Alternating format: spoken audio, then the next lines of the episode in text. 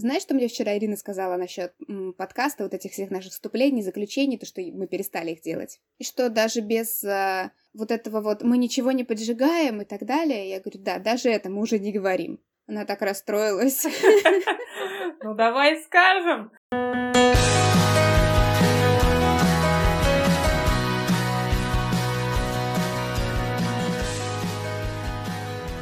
Дорогие друзья, с вами подкаст «Гори оно все». Меня зовут Дарья. Меня Светлана. Мы ничего не поджигаем, но любим обсуждать горячие темы. И сегодня мы обсуждаем отношения в коллективе. Ну, я бы не сказала коллек... отношения в коллективе, потому что деловые отношения, они могут быть разными. Я вот, например, сразу вспомнила, что у меня так или иначе складываются деловые отношения с моими героями когда мы записываем подкасты, когда я беру интервью, это же не личные отношения, не дружеские еще отношения, ну, может быть, приятельские. Но это уже в некотором роде деловые отношения, они тоже имеют место быть. Я-то просто изначально, когда тему ставила, у меня в голове были отношения между коллегами, поэтому я так говорю. Mm, ну, я предлагаю расширить тему. Окей. В принципе, я на самом деле сейчас провела маленький research, э, пока ты подключалась, и почитала. Я просто вбила отношения там между коллегами, ну что-то такое, в поисковике, и посмотрела на первые статьи, что там происходит, о чем вообще люди читают, когда вбивают такой запрос. И в том числе очень много всяких фраз в стиле «что делать в первый рабочий день, чтобы добиться успеха?», «что делать в первый рабочий день, чтобы легко влиться в коллектив?» там, и вот прочь, прочь, прочь. Я это читаю и думаю, это, конечно, очень классно, но вот, например, мне эта история не подошла бы вообще. Я первые два года на рабочем месте не знала абсолютно, кто сидит в соседних помещениях, потому что у нас примерно по три, максимум четыре человека на помещение, и кто сидел вне моей комнаты, я даже не знала. Поэтому вот эти вот все правила, я их не видела, потому что комнаты все закрытые, и ты, благо, если столкнешься с кем-то по, дороге в туалет. А в целом ты никого не видишь на протяжении дня, кроме тех людей, кто сидит с тобой в одной комнате. Я два года просто вообще не знала, кто еще в лаборатории работает. А что случилось потом через два года? Ты постепенно со всеми перезнакомилась или что-то внутри тебя произошло? Стало меняться. Появилось какое-то бы... любопытство. А кто же там сидит за соседней дверью? Слушай, мне на самом деле было любопытно все это время. К тому же мне очень любопытно, кто чем занимается, в принципе, у кого какая работа. Другой вопрос, что если раньше в научном центре это было такой традицией, как мне рассказывали, что все друг с другом делились, были какие-то собрания, на которых рассказывали, у кого какая... Ну, фактически, допустим, если какая-то работа, то она у нас делится как на конвейере, знаешь, кто-то занимается одной частью, кто-то другой, да, то есть мы такой большой механизм, который работает частями. И поэтому было очень классно, когда все делились тем, кто над чем работает, чтобы все остальные понимали, что вообще в общем происходит, а не только какую-то свою маленькую часть. Сейчас эта традиция ушла. Поэтому я действительно, ну я, во-первых, два года сидела на рабочем месте писала диплом, если честно, это было моей основной э, работой. О, типа, хорошо тебя твой начальник не слышит. Нет, ну, как бы у меня задание такое было. Мне его начальник, мой, да, мой начальник, мой научный руководитель. И меня он привел на рабочее место, чтобы я там работала с программой, которая была именно закрыта, ну, там, которую нельзя было никак вынести и по ней изучала литературу в том числе и работала над дипломом все эти два года. Но я работала-то не... Я же училась параллельно в магистратуре, поэтому я работала пару часов в неделю буквально туда приходила. Там сколько-то часов, четыре, по-моему, у меня было в пару дней, то есть там даже не полставки, а, по-моему, меньше. Поэтому так и получилось, что я два года работала над дипломом. Так вот, я о чем? Спустя два года я планировала там оставаться, уже переходить на полноценный рабочий день, то есть когда я получу диплом, туда приходить работать. И я знала буквально тех человек, кто сидел со мной в комнате, плюс я знала нашего секретаря. Я к ней всегда обращалась, я могла к ней прийти, поболтать там, ну, то есть она такая была доброжелательная, она мне все рассказывала, если что, объясняла. И в какой-то момент она ко мне обратилась, что она хочет уйти в отпуск, пока начальство все уехала, она такая, я тоже хочу сбежать, что у нее никогда не получалось уйти в полноценный отпуск. И она, ей нужен был кто-то на замену, и, и никто, видимо, не соглашался уже, все, все отстрадали на этой должности ее замещать, и никто не был согласен ее заменить. А я еще тогда не знала, что это такое. Но мне повезло за счет того, что начальства не было, я так и не узнала, откровенно говоря. И она обратилась ко мне, я говорю, да, давайте я, в принципе, вот в таком... Ну, то есть я могу свою часть уже работы доделывать и на ее месте. И чтобы я как-то нормально всем этим занималась, она просто пошла по всей лаборатории, открывала каждую дверь, говорила «Здравствуйте, вот знакомьтесь, это Даша, меня знакомила со всеми и говорила, что она будет меня заменять там в ближайшее время». И все про всех рассказывала, в общем, со, всех, со всеми перезнакомила, и таким образом я познакомилась с лабораторией, в принципе. Понятно. Сама бы я никогда этого не сделала. Слушай, а у меня обратная ситуация. Я когда прихожу на новое место работы, ровно через неделю я уже знаю всех, все знают меня. Причем не только, не только в том коллективе, в том месте, где я работаю, а вообще во всем здании. И у меня всегда складывались хорошие отношения с моими коллегами, с людьми в каких-то параллельных подразделениях. В общем, э, я запросто со всеми перезнакомилась, мы друг друга поддерживаем, мы друг друга выручаем, советуем, участвуем в каких-то коллаборациях и так далее, и так далее, и так далее. Я, ты знаешь, вспомнила моего начальника Перова. У меня вообще на самом деле стремительная была карьера. Я когда пришла на мое первое место работы, официальное, до этого я еще работала неофициально воспитателем и вожатой в лагере, воспитывала детей моих ровесников, мама дорогая. Потом я работала в казино, крупье на рулетке. Это отдельная история и отдельный жизненный опыт. И вот тут я попадаю в крупную структуру управления железной дороги. Государство. В государстве. И меня устраивает на самую маленькую должность по великому блату почтовую экспедицию. Это такая вот э, пункт распределения корреспонденции по всему, по всему управлению. А управление на минуточку. Это огромная структура, э, огромное здание, там 5 или 6 этажей, оно, за ним, оно стоит на центральной площади города. Огромное количество человек работает. Я проработала там три дня. Через три дня я, пош...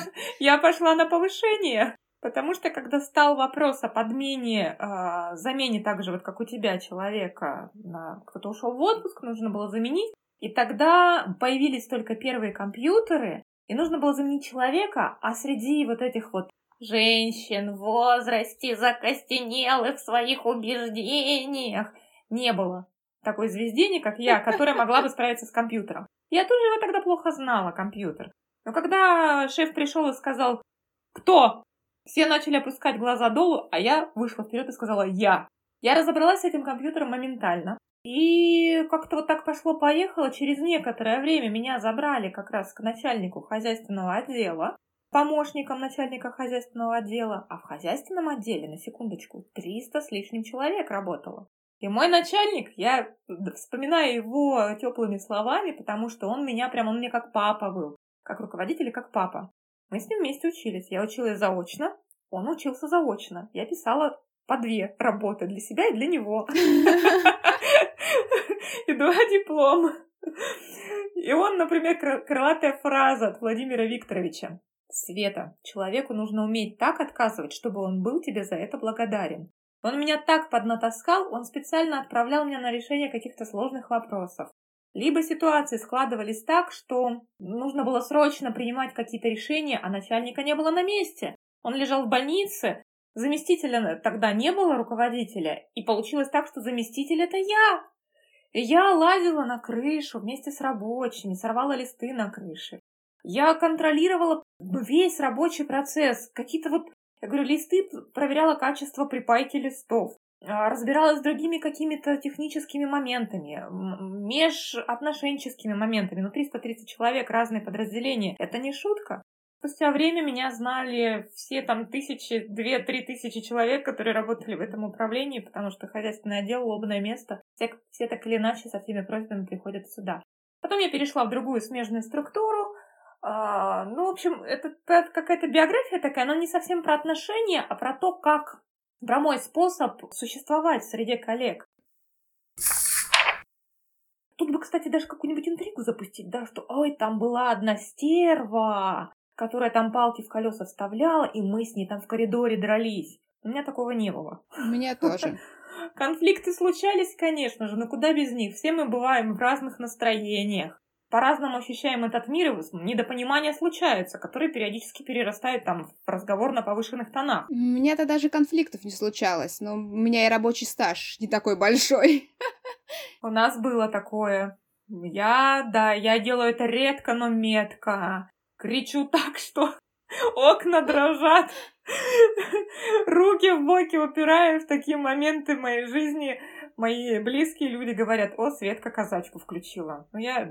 это, это крайняя степень моего возмущения, когда действительно я готова взять шашку и за правду матку, за внутреннюю, за свою пойти порубать всех трухов. После этого, а коллектив это, кстати, такой маленький микроэгрегор, в котором все взаимосвязаны. Но если коллектив небольшой, да даже если большой, все равно. А если маленький, то плохое настроение любого элемента, любого человека, оно сразу же влияет на общую атмосферу. И, в общем, это так ощутимо, поэтому я, например, в моем коллективе стараюсь поддерживать атмосферу благостную, потому что я понимаю прекрасно, что если кто-то начнет выпадать из процесса, из рабочего, по тем или иным причинам, то начинает страдать весь рабочий процесс и настроение всех остальных людей. Ну вот, например, в пятницу приехала в офис, сидит моя коллега и плачет. У нее есть на то причины плакать, рабочие причины. И я прекрасно понимаю, что если мы сейчас этого бойца потеряем, а она решительно настроена потеряться была, ну, пришлось попеть, помазать маслом ее душистым, пошутить, напоить чаем, поговорить за жизнь. И как-то вот к обеду все у нас наладилось, слава богу. Ну, это классно, на мой взгляд. Кстати, знаешь, как приятно работать в коллективе, когда хорошие отношения, когда все друг друга понимают, уважают, доверяют друг другу. Это это просто невероятное ощущение. Ну, у нас, в принципе, довольно хорошие у всех отношения в коллективе. То есть э, я всегда хожу, у нас все всем улыбаются. Вот это вот какая-то такая... Ну, я, в принципе, всегда улыбаюсь. То есть если я вижу человека, я же всех знаю в лаборатории, я их вижу каждый день, в принципе. Я всем всегда улыбаюсь. Я помню, я после отпуска приходила, я напекла печенье, и заходила в каждый кабинет и говорила, я вернулась из отпуска, у меня есть печенье.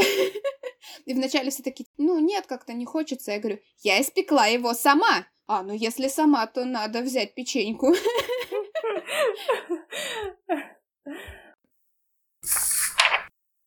Может, какую-нибудь историю вспомнить? Я вспомнила, кстати, одну. Давай. Я один раз с коллег... Ну, плохо поступила я я поступила плохо. Ну, ты признавалась в прошлом выпуске, что ты немного стерва, так что можешь продолжать. А, хорошо. У меня, кстати, есть даже по этому поводу картинка, которую я иногда рассылаю людям, которые, на мой взгляд, злоупотребляют моей лояльностью и мягкостью. На ней надпись на этой картинке. Было бы ошибочным полагать, что мягкий человек не может вас стукнуть доской по голове. Ну, там вместо слова «стукнуть» немного иное слово, но мы его не будем употреблять в эфире. Так вот, признание чистосердечное. У меня коллега был на прежнем месте работы. Замечательный молодой мужик, а, заботливый, такой спокойный, душа компании. В общем, он вышел что-то машину переставить. Дело было вечером уже, там, не знаю, зима, осень это была. Я спряталась в предбаннике, когда он заходил, я крикнула и напугала его. Он со мной не разговаривал два месяца. И это вот у меня такой грех. Не знаю, подойдет для интриги, не подойдет для интриги. Он меня потом простил. Мы с ним разговаривали после этого. Недавно я его видела на улице, несмотря на то, что мы давно уже вместе не работаем, но так радостно было друг друга увидеть, обнимали. Это звучит на самом деле как какая-то школьная история скорее. Вот ты понимаешь, я уже была взрослая девочка на тот момент, но веду я себя иногда. Мужчины хрупкие создания, кстати. Мужчины-коллеги тоже хрупкие создания. Но вот про мужчины хрупкие у меня есть история позавчерашняя буквально. Я не совсем, конечно, это входит, э, не совсем это вписывается в канву сегодняшнего разговора, но все-таки. Я позавчера вечером ехала на такси. Опаздывала на свидание на час. Ну, такси, ну, я немножко задержалась. Потом машина у меня не приехала, одна, вторая. Только с третьего раза за мной приехали. Едем, и я водителю, мужчине такому возрасте, солидному, говорю, а мы могли бы с вами приехать без пяти девять? Я хотя бы пять минут до того, как музыка начнется, я с человеком переговорю и в глаза ему взгляну. Он, а что, давно ждет? Я говорю, час уже ждет. Он такой, ё, ну сейчас газку подбавлю. Я говорю, да-да, мужчины хрупкие, нынче пошли. Не, не так не скажи, не посмотри лишний раз. Комплиментов они боятся, ё-моё, в обморок начинают падать, либо начинают шипеть и... Ну как шипеть? Э, вот так ну, делать. я мне кажется, это всегда было в отношении комплиментов, потому что все-таки есть какой-то, э, какая-то социальная, социальная норма делать комплименты женщинам, и мы к ним относимся очень спокойно. То есть нам приятно, но мы от этого очень редко в обморок падаем, что, о боже, что это мне тут решили сказать, что это за необычное э, создание. А все-таки мужчинам как-то не принято, в принципе, в обществе делать комплименты, и поэтому они так и остро реагируют. Я тоже, когда делала комплименты, там, кому-нибудь из друзей или из а, молодых людей, они так сразу реагируют, они просто встают, и они не понимают, что им вообще делать теперь с этим комплиментом. Ты ему говоришь, у тебя такие глаза красивые, а он на тебя смотрит и такой... А, у него даже нет вот этой реакции, вот у меня есть реакция, там, сказать спасибо сразу, ответная. А у него его просто нет, она не заложена, он не знает, что с этим делать. Слушай, не говори, это как апперкот под дых дали, И но я хотела сказать, что на самом деле, ну, для меня это странновато. Почему? Потому что я люблю делать комплименты, я делаю их абсолютно естественно. Если я вижу, что человек в чем-то хороший, я тут же ему об этом говорю. Ну, правда, это заканчивается очень своеобразно, специфично. Кто-то начинает говорить, не надо мне говорить комплименты, я их не люблю. А еще мне кажется, что мужчины, они сразу так у них такой внутри загорается, как в мультике головоломка. Аларм, аларм, опасность, опасность, что-то хочет. Что хочет, не пойму. Неизвестность страшит. Ничего не хочет. Эта девочка ничего не хочет. Она просто сделала комплимент, обратила внимание на то, что у тебя красивые ресницы. Так, ну что, срезюмируем? Да, давай заканчивать, потому что мы устроили действительно какую-то сборную солянку сегодня из всего. Ну, деловые отношения, как мы выяснили, выходят далеко за рамки деловых да, отношений. Да, в том числе касаются комплиментов иногда. А, не нарыли мы с тобой никакой черной собаки. И выяснили, что все у нас хорошо. Никаких черных пятен на этом солнце у нас нет в нашем опыте. Кстати, стоит этому порадоваться. Я думаю, да. И дай бог, чтобы дальше так было. Не только у нас, но и у наших слушателей. На этом, дорогие друзья, мы с вами прощаемся. С вами были Дарья и Светлана. Услышимся!